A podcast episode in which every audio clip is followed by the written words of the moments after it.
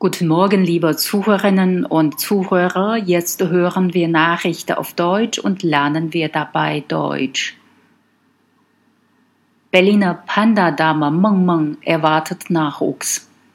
Auf diese Nachricht haben viele Berliner gewartet.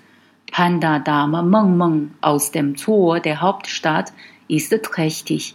Der Zoo veröffentlichte am Dienstag eine Ultraschallaufnahme. Ultraschallbilder zeigen eine Embryo mit kräftig schlagendem Herz.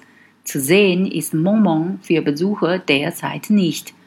Vor knapp 20 Wochen hatten Momon und Panda-Männchen Diao Qing sich kennengelernt. Der werdende Vater Diao Qing ist weiterhin für Besucher zu sehen. An der jungen Aufzucht sind Panda-Papas nicht beteiligt. Die Jungtiere werden nach rund vier bis sechs Monaten Tragzeit geboren.